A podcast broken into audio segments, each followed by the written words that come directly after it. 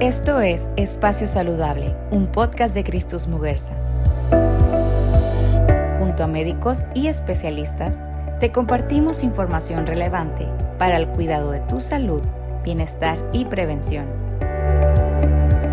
Muchas gracias por estar con nosotros y para acudir puntual a esta cita que gracias al sistema de salud Cristus Muguerza tenemos la oportunidad hoy de compartir con todos y cada uno de ustedes. Quiero agradecer a toda la familia Cristus Muguerza de los diferentes puntos de la República Mexicana que a través de nuestras redes sociales, tanto de Facebook como de YouTube, están compartiendo esta tarde tan importante y tan interesante. Un abrazo especial a la gente que nos sintoniza desde Chihuahua, desde Coahuila, por supuesto también Tamaulipas, Irapuato, Puebla, Yucatán, Monterrey y todos los puntos de la República Mexicana en donde están viendo esta transmisión.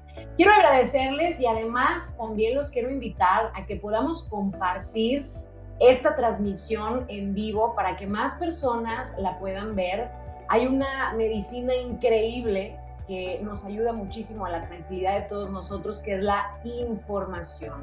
La información que nos van a dar el día de hoy dos muy buenos y grandes especialistas que forman parte de la familia de Cristus Muguerza, que hoy nos han dado este tiempo tan valioso para que nosotros, todos los que somos papás, que tenemos esa dicha, eh, podamos sanar todas nuestras dudas. Así que están abiertas también las redes sociales, tanto el Facebook como el YouTube, en la parte de comentarios Ustedes nos van a poder mandar todas sus preguntas para poderlas hacer en tiempo real a los dos especialistas que el día de hoy van a estar aquí para poder contestarlas porque hay de verdad muchas, pero muchas dudas. Quiero agradecer eh, a la doctora Alicia López, que ella es infectóloga y es gerente corporativa de epidemiología de eh, Cristus Muguerza por el día de hoy estar con nosotros y estar lista para contestar todas nuestras preguntas. Muchas gracias, doctora Alicia. Hola, Mónica. Hola, buenas tardes a todos y un gusto estar esta tarde con ustedes.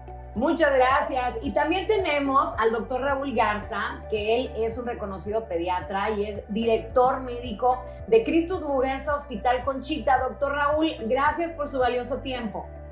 Muchas gracias, buenas tardes a todos. Muchas gracias, Mónica.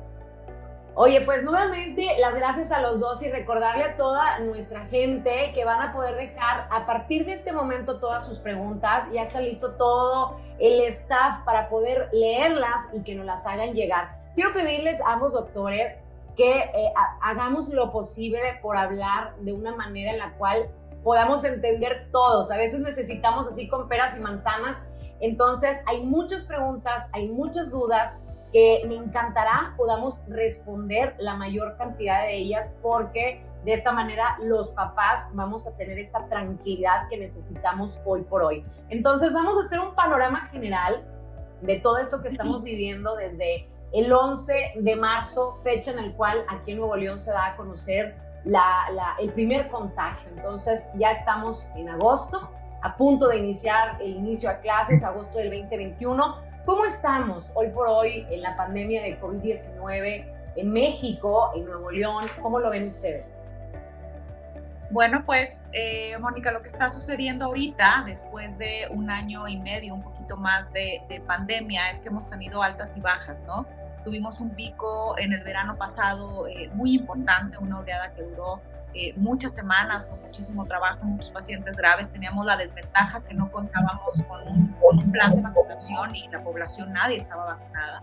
Eh, posteriormente tuvimos una segunda eh, oleada importante a finales del año y a principios de enero y febrero y luego un descenso importante durante los siguientes meses. Y ahorita estamos viviendo pues, prácticamente la tercera, la tercera oleada desde hace unos tres, cuatro semanas aproximadamente con un aumento significativo de casos, específicamente en la población que no ha recibido eh, la vacunación o que tiene su vacunación incompleta, ¿no? Y eso es algo que se ha visto no nada más en México, sino en todos los países. Está la, la famosa que llaman pandemia de los no vacunados. Eh, y es algo esperado eh, en cualquier enfermedad infecciosa. Obviamente las personas, la población que está vacunado, que ya tuvo la enfermedad de alguna manera, eh, puede evitar que se presente o que se presente de manera grave. Y lo que hemos visto al día de hoy en, la gran mayoría de los hospitales, lo hablo de lo que yo estoy viendo, de lo que otros colegas en otras partes del mundo han estado viendo, es que los pacientes graves o los pacientes hospitalizados son aquellos que no cuentan con un antecedente de vacunación. Estamos viviendo esta tercera oleada ya sobre, eh, sobre un, programa eh, de vacunación y bueno, era esperado que esto fuera Oye, a mí me gustaría mucho, doctora y doctor, eh, doctora Alicia y doctor Raúl, que nosotros supiéramos, porque hay que tomar en cuenta que comenzamos esta pandemia eh, con un tipo de COVID que no conocíamos nadie, ni siquiera los doctores conocían esta enfermedad. Entonces, esa enfermedad ha evolucionado y, y se ha dado a conocer que hay diferentes tipos de, de, variantes que se han dado en diversas partes del mundo y hay una en específico que es la que está, pues, de alguna manera más eh, siendo reflejada en los casos, que es la variante Delta. Entonces, médicamente, ustedes no me dejarán mentir, la, la variante, el, el primer COVID, pues nos contagiamos y contagiamos a uno y a dos. Pero aquí lo preocupante es que la variante Delta, que es la que está aquí en nuestro estado, pues no, no nada más contagias a dos, doctor. Puedes contagiar a seis y a ocho, eso es lo preocupante. ¿Es eso cierto? Sí, Mónica, sí es cierto. La cuestión con las variantes es que, bueno, hubo el virus original, que sabemos que apareció en la ciudad de Wuhan, en China. Y la cuestión con los virus es que son, vamos a decir, partículas eh, genéticas que entran a nuestro cuerpo de diferentes formas. Este entra eh, por vía respiratoria, primordialmente. Y conforme va lo vamos contagiando, si se va contagiando una persona a otra, el virus puede ir teniendo cambios, vamos a decir mutaciones. mutaciones. Cada uno de esos cambios, que también se los conocen como errores, digo, Alicia es la experta en infectología, cada uno de estos cambios pueden suceder dos cosas. Una es que el virus se vuelva más débil pero otra vez que tenga un cambio que lo vuelva más, fuerte. Entonces la cuestión de las cuarentenas, de estar encerrados, todo lo que hemos vivido este, en este año y medio es con la idea de que si yo me enfermé de COVID y yo traigo un virus o varios virus eh, circulando en mi cuerpo, si yo no salgo y yo no me acerco a alguien, ese virus hasta ahí va a llegar o esa variante. ¿Qué es lo que ha pasado? Pues han salido un montón de variantes. Hay unas que se han vuelto famosas, como esta última que mencionas, bien que es eh, la variante Delta, que eh, inicialmente se reconoció en India y que hace unos meses, si recuerdan, en India eh, pues sucedió una catástrofe por esta, por esta variante. Eventualmente, así como sucedió con la variante original, pues la variante se salió fuera de la India y, vino a llegar al estado de Nuevo León. Y es lo que se considera que el mayor porcentaje de casos que tenemos actualmente es por esta variante. Definitivamente los datos que se han encontrado de esta variante es que es una variante que es más contagiosa, se tiene mayor transmisibilidad, lo acabas de mencionar, la original, hubo dos personas que contagiaban a la persona original, vamos a decir, ahorita está en rango de 6 a 8, o sea, mucho más contagiosa, mucho más agresiva, ¿sí? Eh, es una variante para la cual las vacunas, que más tarde hablaremos de eso, pero las vacunas se hicieron para la variante original, ¿sí? Y aunque se ha demostrado, y es importante que lo sepan, que se ha demostrado que las vacunas confieren protección contra esta nueva variante, pues no es lo mismo que para la original. Entonces, eh, esos cambios, esa, esa aparición de variantes nuevas, cuando son hacia fortaleza del virus, pues nos va, nos va dando más problemas en eso. Entonces, eh, mayor transmisibilidad, eh, más agresiva, y también lo que se ha estado viendo es que los síntomas están apareciendo más pronto. El año pasado hablábamos de, no, pues tuve contacto ayer con una persona con COVID, yo espero los síntomas entre 7, 5 a 7 días, él para los 9, 10 días, etcétera, ¿no? O sea, el pico de la enfermedad donde en teoría estábamos más graves. Ahora estamos viendo síntomas a los 2 o 3 días después de que la persona tuvo contacto conocido con alguien positivo para la enfermedad y los síntomas de gravedad se, se presentan ya en una forma más temprana. Entonces, sí, la variante es diferente y tenemos que estar muy atentos con eso. Oye, doctor, estábamos hablando de las variantes, que bueno, hay muchas, pero la variante Delta es la que más tenemos aquí o la que, eh, según estudios, investigaciones de lo que está pasando aquí en nuestro estado, es la que más tenemos. Y mucho de la curiosidad de, todos es cómo me doy cuenta si tengo la variante Delta. Son los mismos síntomas eh, que me pudieron haber dado si me hubiera contagiado de la primera versión que conocimos del COVID a esta Delta. Es el, igual el tiempo de incubación, porque ahorita estabas comentando, doctor, que se da más rápido los síntomas. Antes a lo mejor te esperaba cinco días o seis días y empezaban los síntomas. Y ahorita estamos viendo que yo tuve contacto con alguien, al tercer día ya me empiezan los síntomas, pero son iguales porque hemos visto eh, que nos dicen, oye, dolor de cabeza, a lo mejor fiebre, pero también hay personas que les empieza de una manera distinta con el dolor de estómago y diarrea y algunos les da náusea. ¿Esto a qué se debe? ¿Son iguales los síntomas? Cuando, cuando hablamos de variantes, Mónica, normalmente es algo, no es algo exclusivo de SARS-CoV-2 o de COVID. Esto lo hemos visto en muchos virus, específicamente en los virus respiratorios. Por eso hay temporadas muy graves de influenza, por ejemplo, o por eso hay temporadas también muy graves de eh, virus incisional respiratorio, que es un virus que ataca eh, principalmente a los niños. Y lo mismo pasa con SARS-CoV-2. Nuestras variantes van circulando y así como hay variantes más agresivas, hay variantes más virulentas o más contagiosas, hay variantes que son menos contagiosas y menos graves, de igual manera. Esta variante Delta que, se, describió en la India hace un par de meses, bueno, es una variante que sí es más contagiosa, eh, pero finalmente es el mismo virus y los síntomas son muy similares, pero una cosa que hemos visto específicamente ahora que circula o que predomina esta variante Delta es como comentaba el doctor Raúl, la aparición de los síntomas mucho más temprano a lo que veíamos con los pacientes el año pasado. Se contagiaban, tenían contacto y 7, 10 días empezaban con síntomas y ahora el periodo de incubación es mucho más corto y los síntomas eh, pueden progresar a la gravedad con más facilidad, que es la diferencia que veíamos la vez, el, año pasado con las otras variantes circulantes.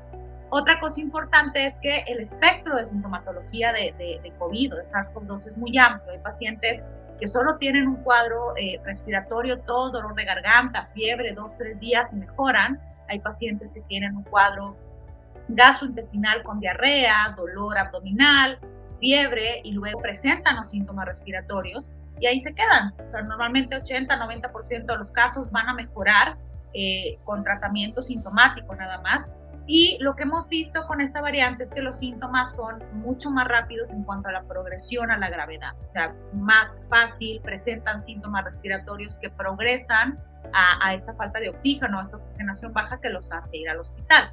Eh, de igual manera, eh, se ha visto que en pacientes eh, adolescentes de población pediátrica se ha presentado también estos, estos síntomas o esta infección ya con esta variante muy diferente al panorama que veíamos el año pasado, que era predominantemente una población eh, ya de más edad o con enfermedades, que eran los que se ponían eh, o los que iban al hospital o que presentaban ya complicaciones importantes de la infección. Oye, doctora, pero aquí fíjate que hay mucha gente que no sabe, eh, que dice, no, pues a mí nunca me dio fiebre, pero pues me dolía poquito la garganta, tuve fluido nasal, me dolía poquito la cabeza y no, sea, no, no hacen pruebas y andan trabajando y andan saliendo y tú dices, a ver, espérame, si te duele la garganta, si traes un dolorcito de cabeza, no te has ido a checar, no te has ido a hacer una prueba. ¿En qué momento necesitamos, hacer, necesitamos hacernos una prueba? ¿Qué síntomas debemos de traer para de verdad irnos a hacer una prueba? Porque esta variante Delta es, o sea, a lo mejor yo no me siento mal, me siento bien, me duele la cabeza, me duele la garganta, fluido nasal, y ando con mi cubrebocas, pero a veces estoy platicando y puedo estar contagiando. Entonces, ¿en qué momento o qué debo de sentir para poder ir a hacer una prueba PCR y darme cuenta si soy positivo o no? Porque a lo mejor si no me siento tan mal, pues no me voy a hacer una prueba y no sé si soy positivo a COVID. Y pues, es, como comentábamos, es un espectro amplio de presentación de síntomas. Si tienes dolor de garganta, si tienes dolor de cabeza, si tienes malestar, cuerpo cortado, por más que sean tolerables los síntomas, definitivamente puede ser COVID y se tiene que hacer una prueba, se tiene que confirmar el diagnóstico. O sea, no siempre eh, esperamos que vaya a haber eh, todo lo que se ha comentado, todos los síntomas de una misma persona. Puede haber síntomas muy sutiles o puede haber síntomas eh, también un poco más graves, ¿no? Y en el paciente pediátrico, yo creo que el doctor Raúl nos pudiera platicar un poco de lo que, de lo que ha visto en, en, en estas últimas semanas con esta población que ha sido afectada también recientemente. Oye, sí, doctor Raúl, la verdad nos preocupa, a los que somos papás nos preocupa mucho lo que leemos, lo que escuchamos, lo que vemos en redes sociales, de, cómo está la situación eh, con tanto niños como adolescentes. Me gustaría mucho que tú, eh, hablando médicamente, con toda tu experiencia, con eh, últimamente lo que les ha tocado vivir a todos los médicos pediatras que se enfocan en niños y en adolescentes, que nos digas así de verdad, la verdad, la realidad que estamos viviendo. Es verdad que hoy, en la actualidad, agosto 2021, hay más niños y más adolescentes enfermos. Obviamente la doctora nos decía que antes veíamos muchos adultos mayores y ahorita la situación y el panorama cambió. ¿Es esto cierto? Pues eh, la doctora Alicia lo mencionó hace un momento, esta ola que estamos viviendo, que le llamamos la tercera ola o tercer pico, es una ola de los no vacunados. Y desgraciadamente los niños y los adolescentes actualmente no están vacunados aquí en México en su totalidad. Eh, las poblaciones mayores ya hay un porcentaje de vacunación, que yo creo que todos leemos en los medios todos los días, pero en el caso de los menores de 18 años, actualmente en México nadie está vacunado. Bueno, hay algunos que han tenido la oportunidad de viajar al extranjero, con esa vacuna arriba de 12 años, eh, que está aprobada para esto.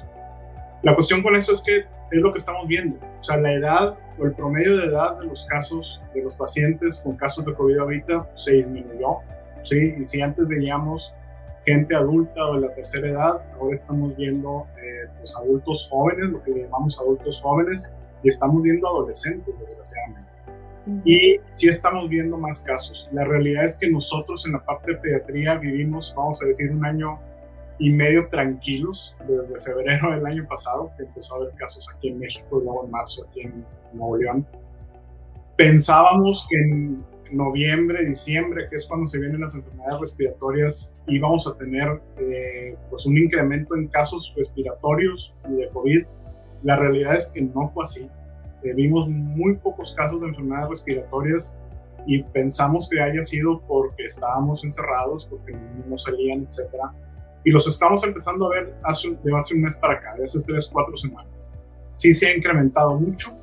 Agradablemente la mayor parte de ellos están en casa, los estamos manejando en forma sintomática y no han requerido hospitalización. Estoy diciendo la mayor parte porque sí hay casos en los que se ha requerido hospitalización, pero sí se ha incrementado el número en estas edades. Oye, y aquí, doctor, es importante, eh, no, es, no, no es mi afán el que nosotros como papás nos asustemos, o tengamos miedo, sino todo lo contrario, es ser conscientes de la realidad que estamos viviendo. No podemos tapar el sol como un dedo y saber eh, qué es lo que podría pasar, porque nadie de nosotros está exento de que nuestros hijos no se enfermen. Ya quisiéramos eh, tener una varita mágica y hacer que nuestros hijos nunca se enfermen. Estaría sensacional. Pero una de las cosas que tenemos que ser conscientes, doctor, es ser realistas y darnos cuenta como papás ¿Qué complicaciones podría haber o, podríamos tener si cualquiera de nuestros hijos se llegara a enfermar de COVID? ¿Qué pasa? Pues como te comento, Mónica, los niños generalmente presentan síntomas que van de fiebre, de lo más común es fiebre, dolor de cabeza. Eh, el año pasado veíamos niños con diarrea, los pocos que veíamos eran con diarrea, abdomen, vómitos. Ahora empezamos a ver niños con síntomas respiratorios más parecido a lo que se veía el año pasado y en finales del año pasado, principios de este, con adultos. Y eh, de repente vemos también casos con niños que pierden el olfato, que pierden el gusto por las cosas que no se había visto anteriormente. Ya lo dijo eh, Alicia ahorita, la, la gama de síntomas es muy amplia y en los niños es más. Entonces, eh, realmente uno se pone a pensar en un momento dado y dice, bueno, todo es COVID hasta no demostrar lo contrario. Porque nos ha tocado también niños que tienen dolor de cabeza nada más y resultan positivos para la enfermedad, o que tienen fiebre nada más y no tienen ninguno de los otros síntomas. La diferencia quizá de los adultos que en lo que hemos visto son un poco más sintomáticos o desarrollan más los síntomas. Ahora, hablando de complicaciones o qué pasa con ellos. Desgraciadamente, el porcentaje te comento, se quedan en la casa, los tratamos, los tratamos en forma sintomática con lo que debemos usar para tratar en forma sintomática esto, que es medicamentos para la fiebre si hay fiebre o para el dolor de cabeza, etcétera, no, dar medicamentos de más. pero sí hay un muy pequeño porcentaje que se puede complicar con una neumonía, que se puede complicar eh, con problemas abdominales, con problemas neurológicos. Hay un síndrome, que es el síndrome inflamatorio multisistémico de niños relacionado a COVID o post-COVID, que se empezó en mayo del año pasado, se empezó a describir en Estados Unidos, en España y en Italia, y luego pues, tenemos casos por todo el mundo, ¿no? Y hemos tenido casos aquí en nuestra ciudad es un síndrome que se presenta después de que le dio COVID a un niño o de que posiblemente le haya dado COVID o haya estado en contacto con alguien en COVID. Todavía es muy difícil hacer el diagnóstico preciso, esa es la realidad. Y presenta un cuadro de inflamación de todo el cuerpo. ¿Sí? Puede haber dolor abdominal, puede haber erupción en la piel, puede haber, haber dolor de cabeza. Los niños los ve uno y están muy cansados, puede haber dolor de cuello, puede haber vómito, y son niños que desgraciadamente ya llegan a tener cierto grado de daño eh, en el corazón. Entonces, esa situación es una situación muy grave. El año pasado los niños que se enfermaron de esto, pues desgraciadamente algunos de ellos terminaron falleciendo y hubo otros casos que se pusieron muy, muy graves. Es difícil hacer el diagnóstico. Nosotros tenemos que parar las antenas realmente para poder sospecharlo porque a veces no hay el antecedente. Los niños, muchos de ellos también son asintomáticos y teniendo estos datos en conjunto con una historia probable, pues se toman las pruebas para ver si hubo contacto o hubo una enfermedad, se hace el diagnóstico y pues hay que hablarle a un equipo multidisciplinario para que vean niños con esto. Entonces, pues ya lo comenté ahorita, la complicación final y que nadie queremos que suceda es el fallecimiento que también puede suceder. Eh, actualmente en nuestro estado han fallecido niños en el transcurso de este año y medio. Eh, el porcentaje de los, los pacientes o de los más de 12 mil personas, desgraciadamente, que han fallecido ahorita, está alrededor del 0.3%. A lo mejor es muy pequeño, pero bueno, no queremos que nadie se muera, a, final de cuentas, ¿no? Entonces, eh, no sabemos qué va a pasar con este aumento de casos en cuanto a las complicaciones, porque la realidad es que seguimos viendo poco niño internado en los hospitales. ¿sí? Tenemos actualmente más adultos jóvenes y empezamos a ver adolescentes. Que los adolescentes también los contamos nosotros dentro de nuestro grupo pediátrico. Esa es otra, esa es otra realidad. Pero eh, niños pequeños todavía no. Pero no sabemos. O sea, la realidad es que sí los casos se han incrementado de una forma muy importante y es lo que estamos viendo en pediatría parecido a lo que estaban viendo el año pasado los internistas e infectólogos de adultos como la doctora. Y eh, pues tenemos que ir viendo en las siguientes semanas qué va sucediendo con estos pacientes que estamos teniendo. Así es, doctor. Y para nosotros los papás que estamos viendo esta transmisión, el doctor nos acaba de platicar de algo que hay que notar y hay que investigar. El doctor nos habló eh, del síndrome inflamatorio multisistémico, que este síndrome, como nos comentaba el doctor, el niño pudo haber tenido COVID o, o sea, sin que nosotros sepamos, o pudo haber estado en contacto con alguien y de 10 a 40 días se puede presentar este síndrome inflamatorio multisistémico que comentaba el doctor, que es una inflamación, se los vuelvo a repetir, grave, en donde pueden fallar todos los órganos de nuestro hijo. Entonces aquí el doctor también comentó una cifra importante que ojalá tomamos en cuenta, que es el punto 3 en fallecimientos. Entonces nosotros no sabemos si nosotros vamos a estar en ese punto 3. Como papás, ¿qué tenemos que hacer? ¿Cuál es nuestra responsabilidad para cuidar a nuestros hijos? Porque a veces, doctora, las mamás somos bien exageradas yo soy bien exagerada y a mí me, yo creo que ya me ponen aquí gorro y les pongo mucho gorro en el Mujerza porque me queda cerquita y es como mi segunda casa. Y vengo y corro porque mi niña le duele la cabeza y vengo y corro porque le duele el estómago. Pero hoy por hoy sí necesitamos ser exagerados porque no puedo dejar pasar un dolor de cabeza, un dolor de garganta, porque como decía el doctor, es COVID hasta no demostrar lo contrario. Entonces, ¿qué pasa? ¿Cómo puedo sospechar que mi hijo tiene COVID? ¿Qué, es lo que debemos de hacer? ¿Cómo puedo diferenciar que, que, es COVID y que a lo mejor no es otra enfermedad? ¿Cómo sé si necesito ir a consultar? Debemos de ser ahora sí más exageradas que nunca, doctora. Bueno, pues la realidad es que estamos viviendo en un año, hemos vivido un año y medio bastante complejo, ¿verdad? Y hemos visto cómo eh, la evidencia se ha venido presentando a lo largo de este año y medio, ¿no? Al principio eh, eran cuidados que a lo mejor ahorita nos parecen eh, exagerados, pero una de las cosas que, que se ha demostrado eh, bastante bien es como la importancia de la vacunación, del uso de cubrebocas, de, esta sana distancia de lavado de manos es, importante, ¿no?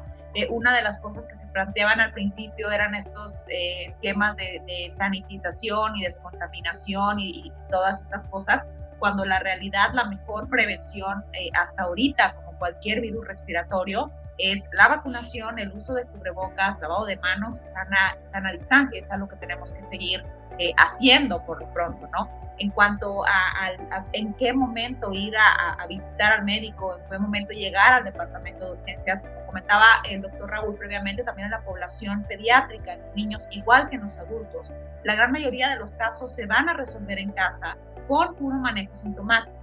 Pero sin embargo, en el momento que eh, empecemos a ver datos de gravedad como falta de aire, a lo mejor fiebre persistente acompañando a, esta, a este cansancio al caminar o al regresar nuestras actividades normales, o eh, al tener, por ejemplo, documentado que baja la oxigenación en, una, en la medición de la oxigenación en un pulsóxímetro, en ese momento es tiempo de ir al hospital, eh, tanto en pacientes pediátricos como en pacientes adultos pero sí una cosa importante que vale la pena eh, comentar nuevamente es que sí, la gran mayoría de los casos los manejamos en casa y a los pacientes afortunadamente eh, les, va, les va bien, ¿verdad? Pero todavía en esa tercera ola, pues los hospitales eh, están todavía con muchísima ocupación. Esto pues secundario a este aumento de los casos, ¿no? Mientras más población tengamos enferma, ese 10%, 15% de población que se va a complicar y va a tener que llegar al hospital, pues va a ser mucho mayor. Oye, doctora, nos pregunta, una mamá que ahorita estabas hablando del tema de la oxigenación en niños. Obviamente nosotros ya debemos de tener en casa y si no lo tienen es momento de comprarlo. Tenemos que tener en la casa el oxímetro porque es bien importante. Ese sí ya algo clave que tenemos que tener en, nuestro, en nuestra cajita de medicinas, el, el, oxímetro. En niños, ¿cuánto debe de medir el, el oxímetro? En niños, Mónica, perdón, pasa lo mismo en niños tenemos que estar checando la oxigenación. De hecho, la recomendación actual para niños, para adultos, es si yo sospecho que un niño tiene la posibilidad de tener COVID. Eh, de entrada, a lo mejor es hacer una prueba diagnóstica y eh, corroborarlo, ¿verdad? Pero eh, cuando están con síntomas, lo más importante, y yo creo que es un mensaje importante para los papás, es que nosotros, los, y no nada más somos pediatras, hay médicos generales, los centros de salud, etcétera, eh, que vemos niños, no, no voy a meter con los niños porque es mi área, eh, lo que queremos es que no se complique. Entonces, el seguimiento que le podemos dar a un niño que trae síntomas, aunque sea fiebre nada más, o aunque sea diarrea, y a los papás les digamos, manéjenlo en la casa, denle este medicamento, tenga estos cuidados.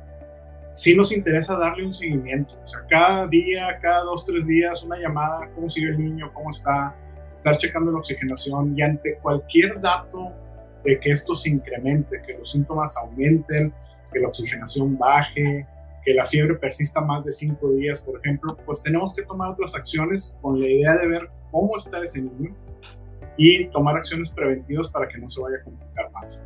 Oye, doctor. Perdón.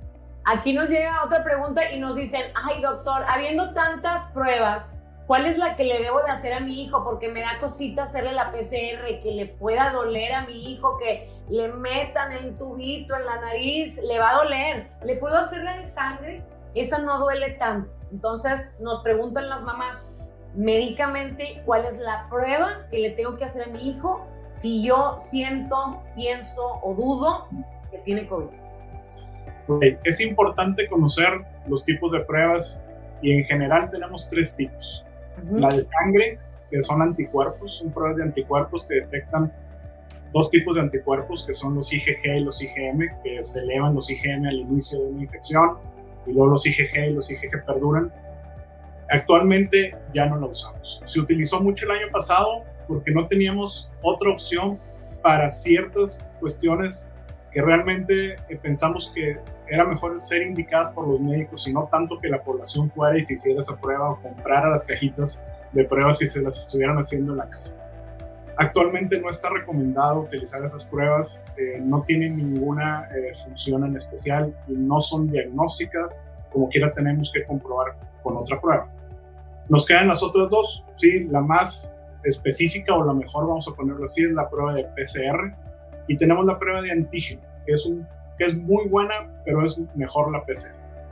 La prueba o el, estándar de oro para el diagnóstico de la enfermedad por COVID es la PCR y es la que realmente nosotros vamos a indicar de primera intención.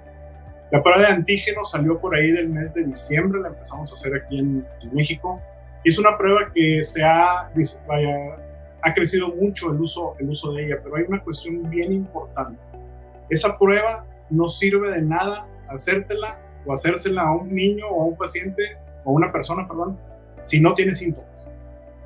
no sirve de nada. Si no tiene síntomas, no hagan la prueba de antígeno. O sea, si tuviste un contacto o el niño tuvo un contacto pero no tiene síntomas, no hagan la prueba de antígeno. Si saben, quieren conocer el estatus, el estado, etcétera, tomen una PCR.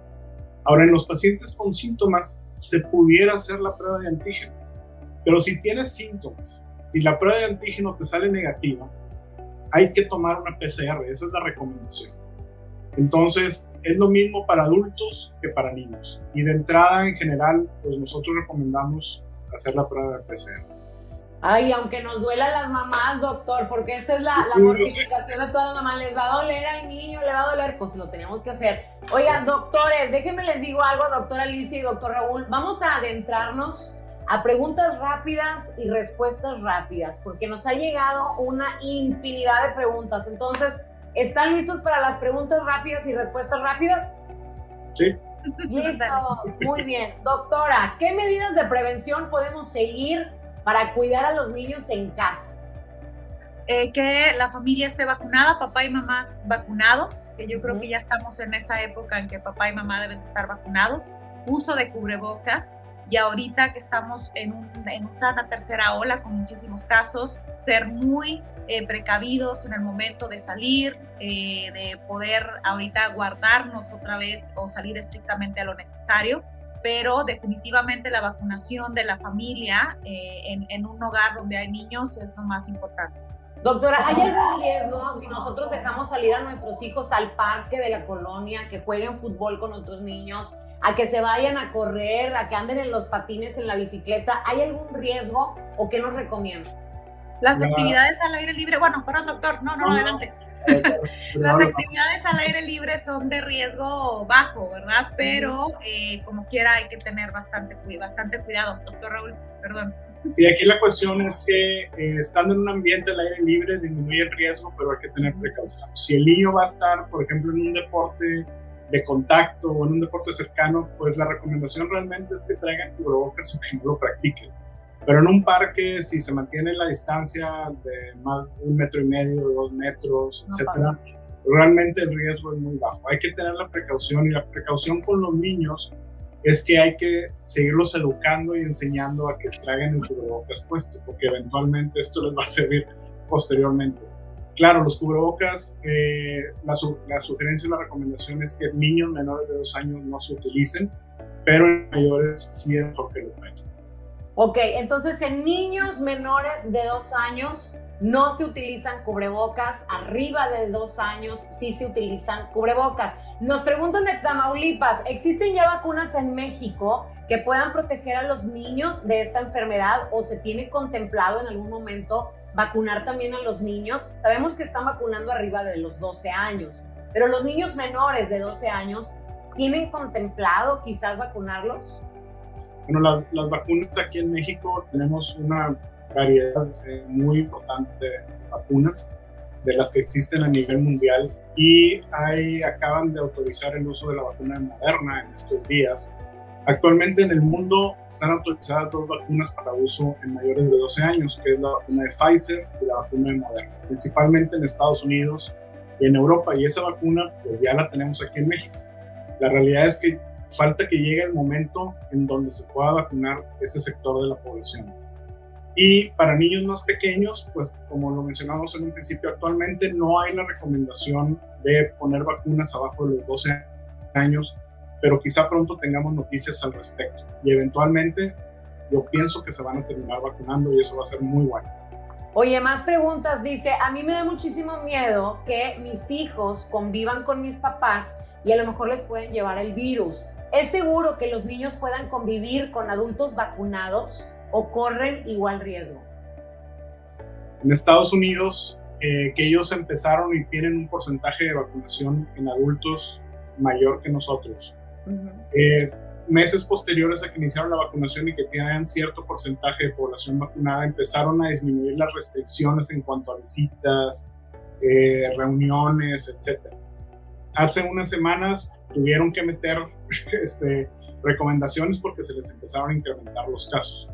Actualmente la recomendación, si los abuelos están vacunados, si los niños no están vacunados, es que ambas partes tengan cubrebocas si van a estar reunidos en, un espacio cerrado o en un espacio abierto y que mantengan una distancia mayor al metro y medio o dos metros.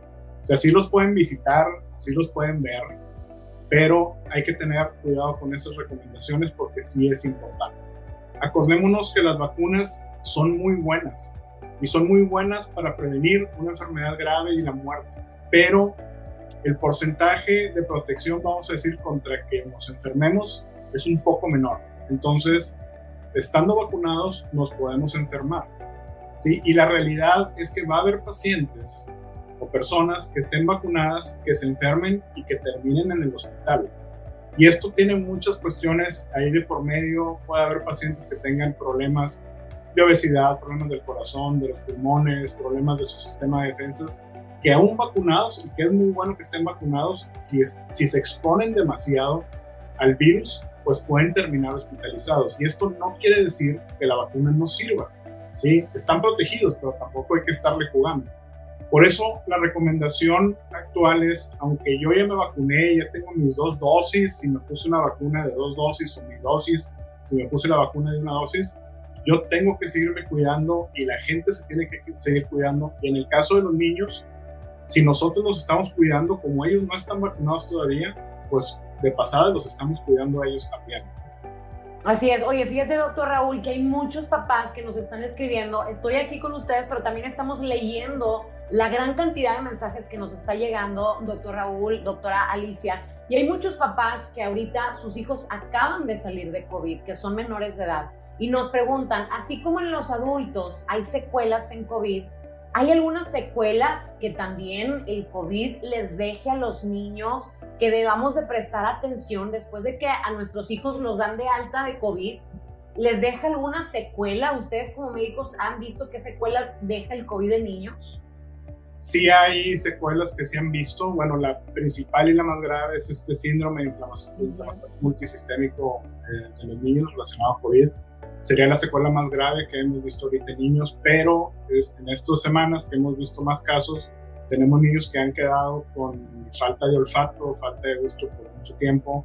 Eh, hay, una, hay una situación que, que le llaman long COVID o el COVID largo o prolongado, que son pacientes que persisten con síntomas de COVID aunque hayan pasado el periodo ese de infeccioso, de contagio, que he visto más en adultos, pero a lo mejor Alicia puede hablar un poquito más del tema, pero que hay casos reportados también en niños de esto. Entonces sí puede haber secuelas. La realidad es que no hemos tenido tantos casos en niños o con tanto tiempo de seguimiento, porque esto lo empezamos a ver hace un mes, hace tres, cuatro semanas. Eh, pero eventualmente pensamos y tenemos que estar al pendiente de lo que vaya a suceder. Oye, tenemos más preguntas y nos dicen que si están vacunando a los niños, o sea, me refiero a los niños arriba de 12 años, de 12 para arriba, en los Estados Unidos, ¿ustedes como médicos recomendarían el considerar viajar al extranjero para poder vacunar a los niños arriba de 12 años? ¿Y qué opinan al respecto? Pues yo creo que si hay la posibilidad eh, de hacerlo, eh, se debería de, de hacer obviamente con los cuidados que representa el trasladarse hacia otro lugar, ¿verdad? Definitivamente también eso, eh, eso influye, pero si tienen la posibilidad de vacunarse, hay que hacerse, definitivamente.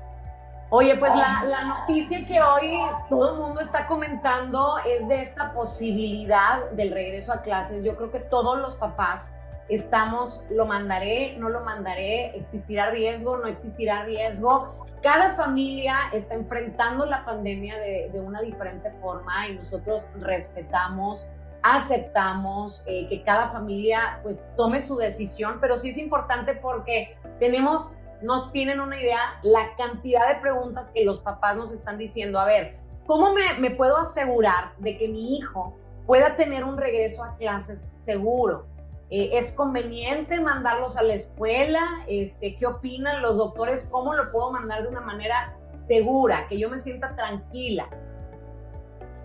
Ahí la cuestión, digo, yo creo que la pregunta de moda ahorita y va a ser en los siguientes días. Eh, ¿Cómo asegurar al 100%? Yo creo que no se puede asegurar. ¿sí?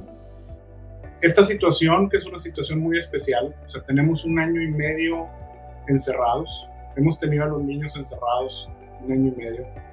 Eh, todo el año pasado se lo pasaron en clases en forma virtual y los niños, dependiendo también de la edad en la que se encuentren, pues las necesidades en cuanto a relación, eh, contacto con niños de su misma edad, etcétera, pues son, van cambiando y son diferentes, pero sí son muy importantes. Es parte del desarrollo de los niños. Y eso no queda duda. a todos nos interesa que los niños regresen a las clases. Ahora la cuestión es cómo asegurarlo o qué hacer al respecto. Hay muchas cuestiones involucradas y este no es un trabajo ni de una sola persona, ni de los colegios, del gobierno, de los papás, de los niños. Es un trabajo de todos y hay que encontrar las condiciones más adecuadas para hacerlo. Y eso es lo que yo pienso que va a suceder en los siguientes días o en las siguientes semanas. ¿sí? Entre esos actores encontrarán las condiciones más adecuadas y la forma de ver cómo sí hacerlo. Pero hay que esperar a que se dicten las, las condiciones, ver las situaciones. Cada escuela es diferente, tú lo acabas de comentar, cada familia es diferente, ¿sí? O sea, podemos tener familias que tengan un solo niño y bueno, pues ese es el niño que pudiera ir al colegio y regresar y a lo mejor nada más tiene contacto con sus papás. O hay familias que a lo mejor tienen un bebé un niño en primaria y otro en la universidad. Y ahí cambia la jugada, porque el de la universidad pues ya puede ir ahorita, ¿sí?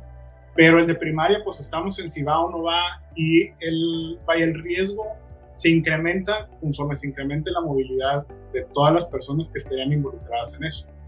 Entonces, eh, esa es la cuestión. El trabajo debe ser en conjunto. Y yo creo que todos en conjunto, sociedad, escuelas, gobierno, debemos de trabajar para lograr el bien común, que lo que queremos es que no se infecte más gente, que no se infecten niños. Vuelvo al punto que el riesgo con los niños es que no están vacunados. Ojalá pronto se autorice esto y estando vacunados quizás sea más o menos riesgoso un regreso completamente presencial. Pero eh, vuelvo al punto de que debe ser un trabajo en donde estos actores deben de trabajar en conjunto para lograr los acuerdos y las condiciones adecuadas para cada escuela, para cada familia, para cada entorno. Y como lo mencionaste ahorita y muy importante, con mucho respeto, con mucho respeto porque a lo mejor alguien está muy preocupado por la situación y alguien pues, y no está vacunado ni los niños ni los papás porque todavía no les ha tocado. Y hay papás que ya están vacunados todos en la casa y a lo mejor fueron a otro país a vacunarse los, los jóvenes más grandes y tienen a un niño en secundaria que se pone bien el cubrebocas, que se lo sabe vaya no quitar, etcétera. Hay muchas cuestiones que están de por medio y lo más seguro es que también se tenga que considerar las diferentes etapas de la niñez y la capacidad que tienen los niños de seguir indicaciones, de dejarse el cubrebocas. El cubrebocas, y en las últimas semanas hemos visto estos reportes, se ha vuelto, aparte de las vacunas, la medida esencial para poder prevenir infecciones o contagios masivos en escuelas, universidades, etcétera. No va a ser diferente aquí en, nuestro país, aquí en nuestra ciudad. Oye, doctor, acabas de, de, tocar un tema que me voy a agarrar de ahí. Dijiste, nuestros niños viven diferentes etapas. Cada uno de nosotros tiene hijos, a lo mejor de 4, 5, las mías de 10, las tuyas de 12, de 15. ¿Cómo podemos hablar con ellos, doctor? Porque pues no es lo mismo como tú dices, un muchacho que ya va a preparatoria, que sabe que es, bueno, hay algo, entre comillas, ¿verdad? Es prudente, se sabe cuidar y ahí está la mamá y mijito, no te quites el cubrebocas y mijito, ponte el gel antibacterial. ¿Qué plática necesitamos, de acuerdo a la edad de nuestros hijos, tener para que sepan, ahorita que estamos ya casi a 11 días del posible regreso a clases, qué aspectos les debemos explicar a nuestros hijos, también dependiendo de su edad, para que tengan en claro los riesgos de no seguir las medidas que tenemos que seguir tanto en la calle como en la escuela, ¿no? Que la sana distancia, no te vayas a quitar el cubrebocas, no vayas a prestar tus útiles escolares, bueno, un sinfín de cosas. Médicamente, ¿qué nos recomienda? Hablar con nuestros hijos. Voy a anteponer la parte de hablar y voy a decir que yo creo que lo mejor en esta situación es el ejemplo. Nosotros como papás y los adultos que tienen contacto con niños, si hacen buen ejemplo con ellos, usan el cubrebocas en las situaciones en donde se deben de usar, guardan la distancia, no acuden a lugares de mayor riesgo, lugares cerrados donde hay mucha gente, etcétera. Los niños son, los, son las mejores esponjas para aprender ese tipo de cosas. Y lo vemos todos los días, ¿sí? Los niños corrigen a los adultos y dicen, no, no te voy a saludar, ¿sí? Este, mejor te doy el puño. O, ¿por qué no trae cubrebocas, mamá? Sí, e, ese tipo de cuestiones, porque el niño trae el cubrebocas porque ve que su mamá usa el cubrebocas todo el tiempo. Y la verdad es que se lo dejan, increíblemente se lo dejan, perdón con los adultos, pero más que con nosotros, los adultos. Entonces, sí hay etapas y sí hay edades. Por ejemplo, con niños muy pequeños ven el, ven el ejemplo. Sí, menores de dos, de dos años no van a usar cubrebocas, pero el lavado de manos, el evitar lugares de mayor riesgo, etcétera. Y conforme va avanzando la edad, sí se puede hacer la explicación hay una cuestión muy importante en los niños y que se ha manejado desde el año pasado, aunque no hubo tantos casos y aunque tratábamos de protegerlos, entre comillas, no hablando del tema, no, que no vieran la televisión sobre el tema, etcétera, los niños tarde o temprano se terminan dando cuenta de que algo está pasando. Y la realidad es que el COVID nos ha venido a cambiar la vida en todos los aspectos a los adultos y también a los niños. Y al principio no pensábamos, porque decíamos, no, hombre, esto va a durar dos, tres semanas, y luego se alargó a tres meses, luego un año.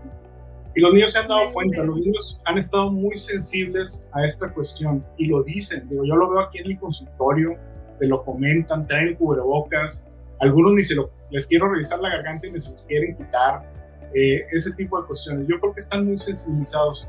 Yo pienso que el ejemplo es lo mejor ante esto y explicarles que es importante que tengan el cubrebocas puesto la mayor parte del tiempo, que no estén cerca de sus compañeros en el caso de que regresen a la escuela y que se estén lavando las manos. ¿Qué, qué medidas, doctora, debemos de tomar como papás en general? Porque el riesgo no existe nada más en la escuela, existe en todas partes, si salimos con nuestros hijos, existe en el restaurante, existe en la piñata si voy aunque esté con 30% de aforo, el, riesgo está latente en todo momento, en todo lugar, si es que no estamos en casa, si estamos afuera. Entonces, como papá, ¿qué medidas debo de tomar?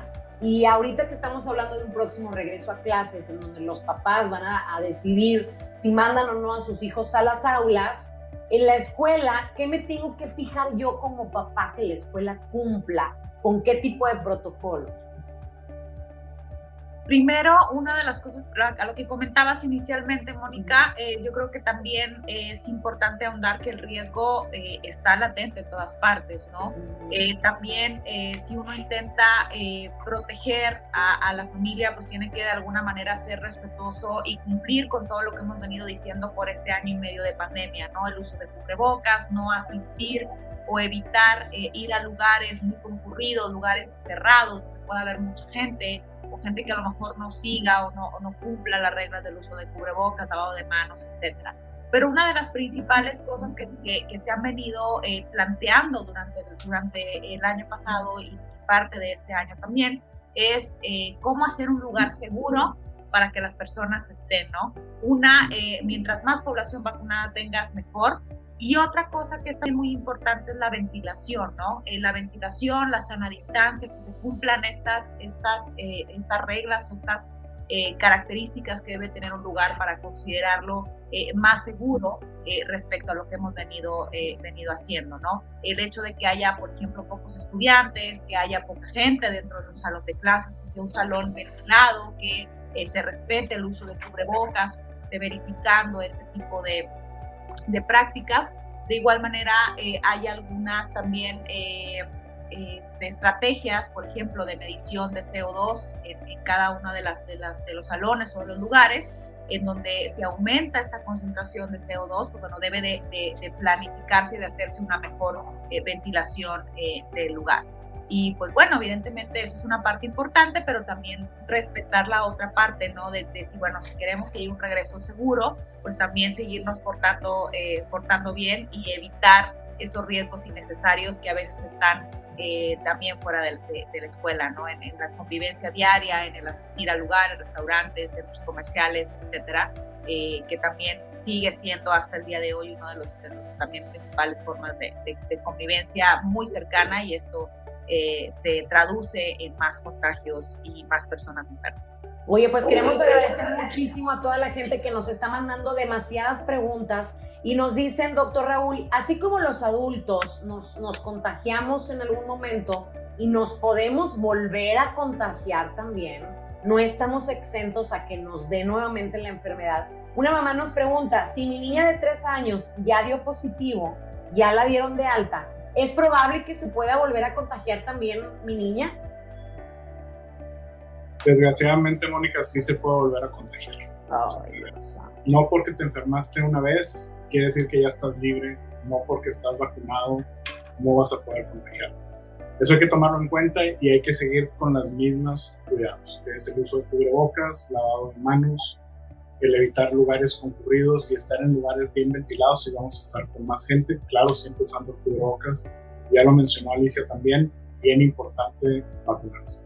Ahí nos dice por siempre Flower, ¿cuáles son los síntomas que se presentan en el síndrome inflamatorio multisistémico, esta inflamación grave de la que hablábamos hace rato? Los síntomas de entrada pueden ser dolor abdominal, los niños se ven muy cansados, puede haber una erupción en la piel, puede haber vómito, puede haber dolor de cuello, puede haber dolor en el tórax, ¿sí? Y eh, también esos niños generalmente cuando ya se hace el diagnóstico, muchos de ellos ya traen alguna lesión en el corazón. Esa es la importancia de ante estos síntomas hay que consultar, hay que llamar a un médico, ir a consultar, etcétera, para poder identificar rápidamente este síndrome y poder tomar las acciones correspondientes. Perfecto. Más preguntas de nuestro público, las vamos a estar leyendo en la parte de aquí de abajo. Dice Laura, ¿cuánto debe de tener de oxigenación un niño de dos años?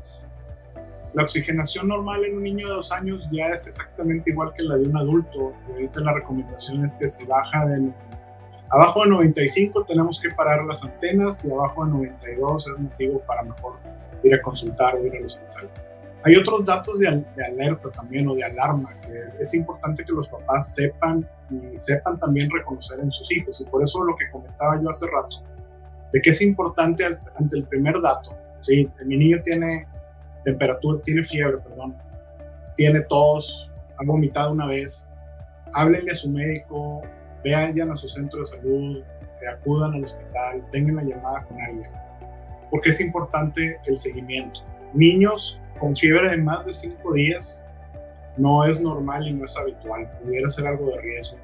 Niños que tengan dificultad para respirar, niños que no estén comiendo absolutamente nada, ¿sí? y niños que su oxigenación medida en la casa esté debajo de lo habitual o de lo que está recomendado.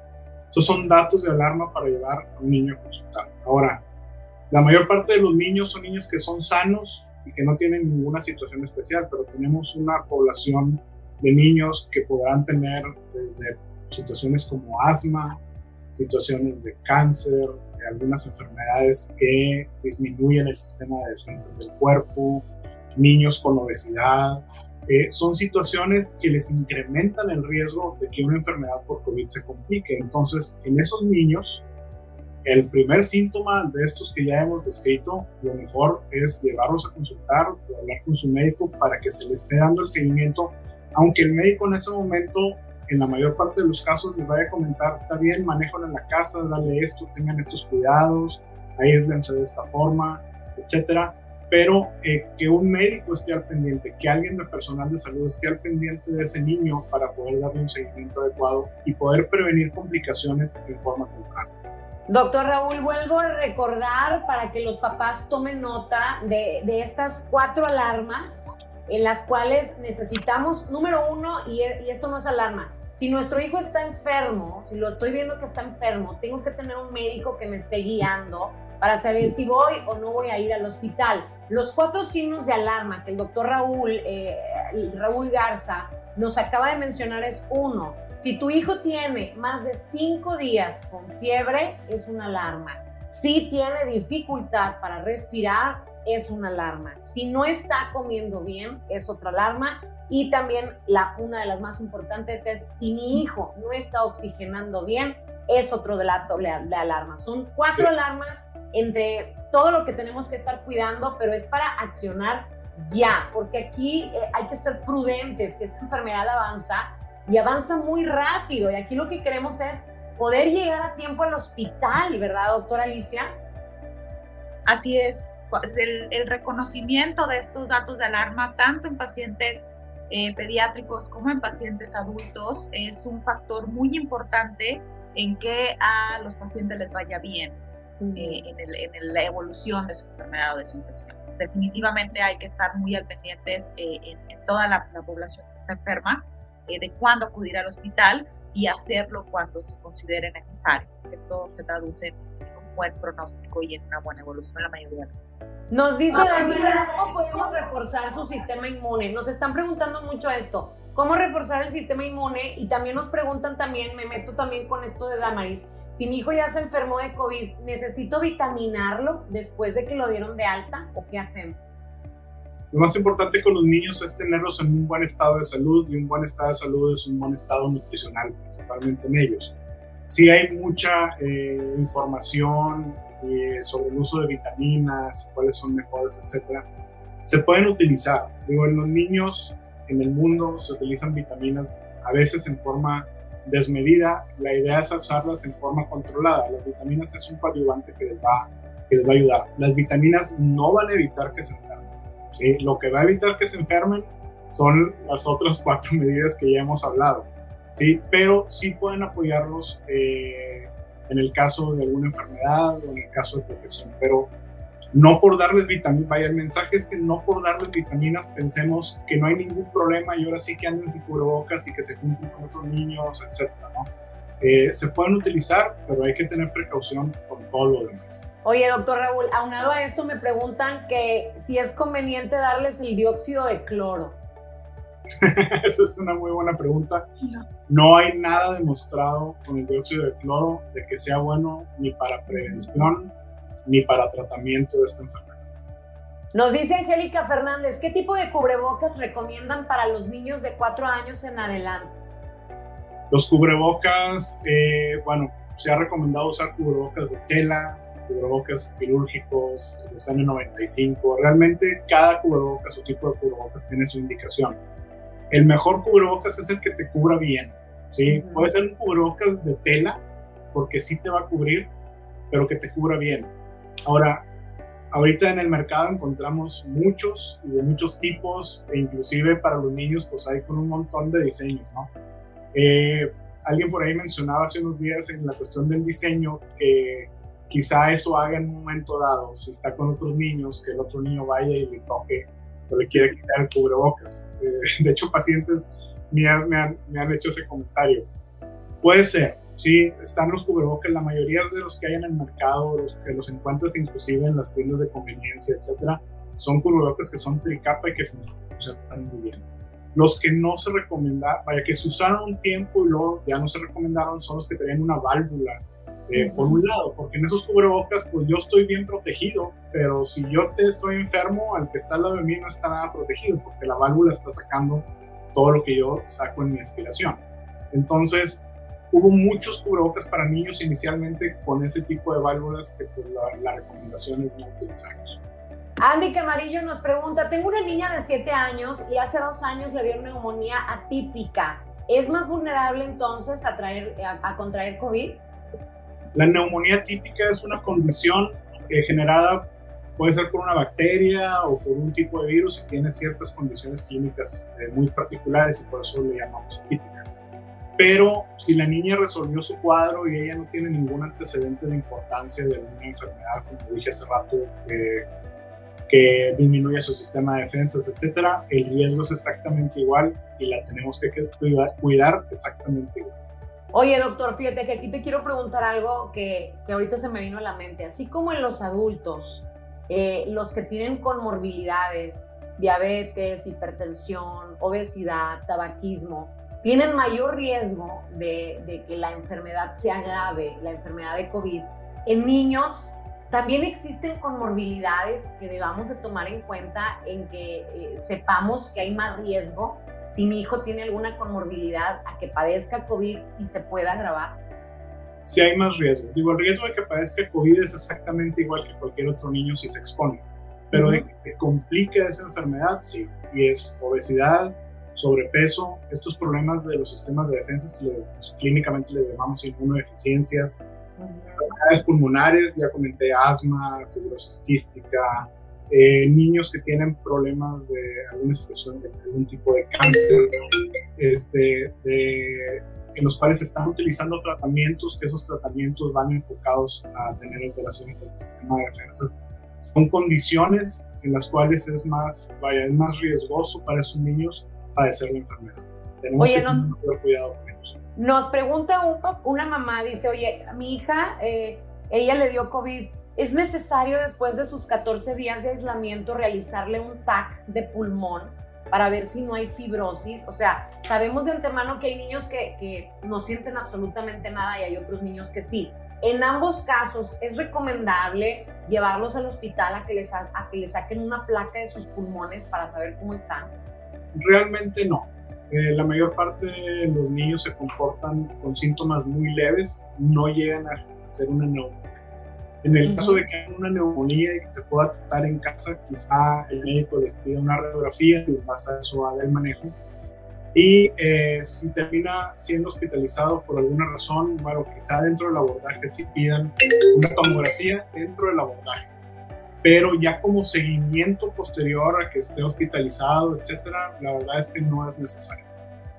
Perfecto, más preguntas de nuestro público. Eh, dice Georgina Medina, ¿los niños con CUSI también están en este grupo de riesgo? Los niños con CUSI sí están en un riesgo incrementado. El, el CUSI es una enfermedad inflamatoria que está, eh, bueno, es específica del sistema digestivo, pero sí tienen un riesgo incrementado.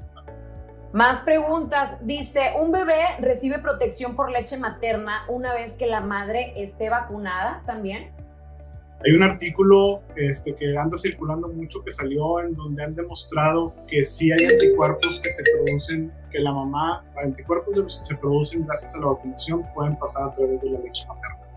Entonces sí, no está todavía bien estudiado y no hay datos muy completos todavía sobre esto, pero lo más seguro, digo, la leche materna es un factor de protección para muchas cuestiones, ¿sí? Y muchas cuestiones infecciosas, inflamatorias. Entonces, aunado con la vacunación, pues lo que esperamos ver es que sí, sí protege a esos niños. Ahora, vuelvo al punto.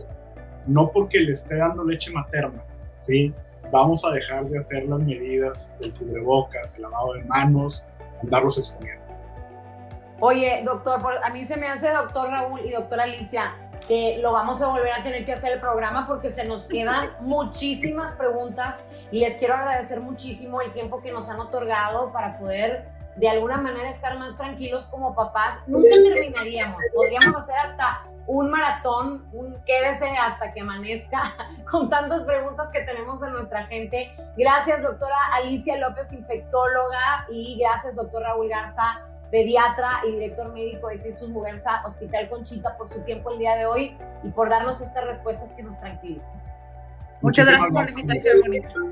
Muchas gracias, familia de Cristus Muguerza. De verdad queremos agradecer a nombre de todo el sistema de salud de Cristus Muguerza a todos ustedes por su confianza, por haberse conectado con nosotros. Vamos a pedirle a nuestros amigos de aquí del Cristus Muguerza que volvamos a hacer otro programa igual de este tipo, porque en realidad se nos quedaron impresionantemente muchísimas preguntas y hay que darles también una respuesta. Aquí lo más importante es que sepamos que la responsabilidad está en cada uno de nosotros, que Nuestra salud, tu salud y la de tu familia está en tus manos. Ya conocemos las medidas que tenemos que hacer y además les voy a decir algo y los quiero invitar a que si ustedes tienen síntomas de COVID, nosotros aquí en Mugersa contamos con COVIMED, que si no la conocen es una plataforma que a mí me encanta porque ustedes desde la comodidad de su casa se meten cristusmugersa.com.mx diagonal COVIMED y ahí ustedes van a tener orientación médica en línea, así es, con especialistas que forman parte de la familia de Cristus Mugersa. ¿Qué tienen que hacer? Cualquier sospecha, cualquier duda, que no encontraste a tu doctor de cabecera, no te contestó el pediatra porque se fue de viaje, no te mortifiques. ¿Sabes que cuentas con Covimed al alcance de tu dedo, en tu teléfono celular, en tu iPad, en tu computadora? Acuérdate, www, anótalo, eso lo tienes que tener y eso sí hay que hacerlo viral. Eh, cristusmugersa.com.mx diagonal Covimed. Acuérdate que también estamos abiertos a que nos visites tanto en Instagram como en el Twitter, en el podcast que se llama Espacio Saludable, que también lo tenemos en Spotify, donde hablamos de este tema de COVID y de muchísimos otros en torno a nuestra salud. Entonces te queremos invitar a que formes parte de nuestras redes sociales y te puedas enterar cuando quizás vaya a ser la segunda parte de este programa porque hay muchos papás preocupados. Recuerda que nuestra salud es lo más importante lo primordial, nuestro tesoro más grande. Sintámonos bien bendecidos de que estemos hoy aquí y sigámonos cuidando. No hay que bajar la guardia, la responsabilidad está en nosotros. Así que hagamos viral, hagamos conciencia el seguirnos cuidando con tres cosas importantes. Usar nuestro cubrebocas, usar el gel antibacterial y la sana distancia. Tres cosas que nos van a permitir seguir disfrutando de lo bello que es esta vida. A nombre de todo el sistema de salud de Cristus Mugersa, muchas gracias por habernos acompañado y espero nuevamente estar muy pronto con todos ustedes con otro tema igual de importante como este para cuidar nuestra salud y bienestar. Disfruten la noche, síganse cuidando mucho. Dios los bendiga.